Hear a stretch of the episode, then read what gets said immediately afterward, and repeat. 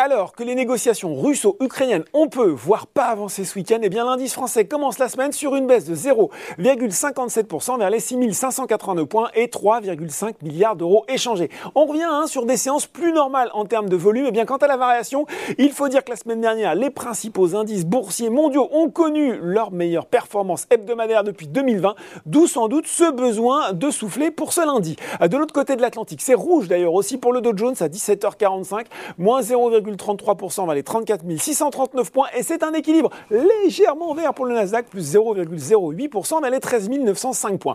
Bon, retour à Paris, ça ne va pas vous surprendre outre mesure, mais côté valeur qui monte, eh bien on retrouve les actions liées, oh là là, aux métaux et à l'énergie, à nouveau en tête du SBF 120, alors que le Brent repart de l'avant, gagnant plus de 6% à 115 dollars le baril.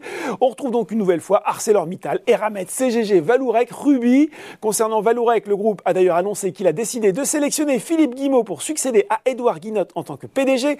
Nomination pour un mandat de 4 ans et prenant effet immédiatement, Philippe Guimau était jusqu'à récemment directeur général d'Elior Group. Les valeurs liées à la défense, toujours en haut, se distinguent également à l'image de Dassault Aviation ou de Thales. Allez, si on regarde du côté des baisses, eh bien on retrouve euh, Veolia, lanterne rouge du SBF 120 devant Atos, pénalisé par des prises de bénéfices après sa séquence haussière récente, et puis Orpea aussi est sous pression, alors que selon Le Monde, eh bien le pré-rapport commandé par les pouvoirs publics serait accablant pour le groupe, confirmant, je cite, les économies réalisées par Orpea grâce à l'argent public et un fonctionnement hyper centralisé aux dépens de la qualité des soins des résidents. Sur le CAC 40, en plus de Veolia, ce sont Danone, Safran et L'Oréal qui signent les replis les plus marqués.